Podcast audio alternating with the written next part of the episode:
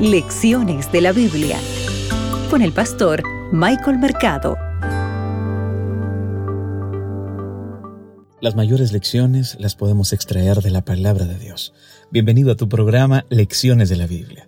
Para hoy, martes 27 de diciembre, en la presencia de Dios.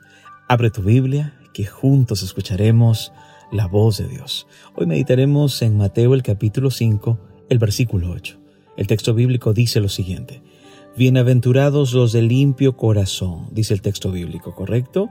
Bienaventurados los de limpio corazón, ¿por qué? ¿Qué más dice ahí? Porque ellos verán a Dios. Apreciado amigo, este es un privilegio enorme. Y este privilegio será para los redimidos, ¿correcto? Para todos los redimidos que vengan a adorar a Dios en su templo. Ahora, yo te quiero hacer una pregunta. ¿Tú también quieres ver a Dios? ¿Tú también quieres estar en ese momento cuando Jesús venga por segunda vez? Ahora, es interesante, ¿verdad? Porque primera de Timoteo, el capítulo 6, el versículo 16, dice que a Dios, que Dios, perdón, habita en la luz inaccesible. Y Juan 1.18 y primera de Juan 4.12 dice que a Dios nadie le vio jamás. Ahora, ¿esto significa que nunca nadie ha visto al Padre en el cielo? En absoluto. Es evidente que el hecho de no ver a Dios se refiere a los seres humanos después de la caída. No olvides que Adán y Eva conversaban cara a cara directamente con, Dios. Evidentemente, después de la caída, esta situación, esta experiencia había cambiado. Tienes que tomar en cuenta algo importante.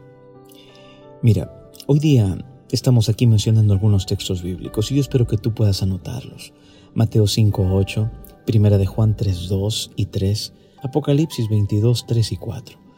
Estos versículos, ¿verdad?, eh, se vinculan entre la pureza y el hecho de ver a Dios. Cuando mencionamos el texto bíblico que dice, los de limpio corazón verán a Dios, ¿verdad?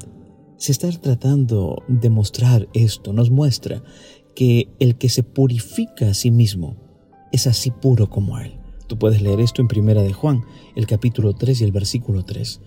Lo que estos versículos revelan, apreciado amigo, es que Dios debe hacer una obra en nosotros, una obra en tu corazón, para que te ayude a prepararte para ese maravilloso encuentro. Mira, la muerte de Jesús es la que nos garantiza el derecho al cielo, ¿verdad? Pasaremos por un proceso de purificación.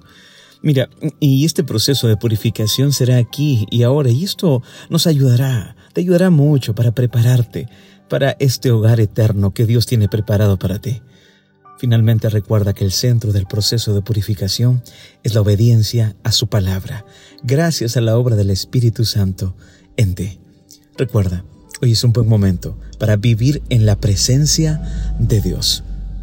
Recuerda, donde tú estés, busca una iglesia adventista, acude a ella y conocerás más de la bendita esperanza que está en Jesús. Mis oraciones son por ti y por tu familia. Que Dios te acompañe. Acabas de escuchar Lecciones de la Biblia con el pastor Michael Mercado.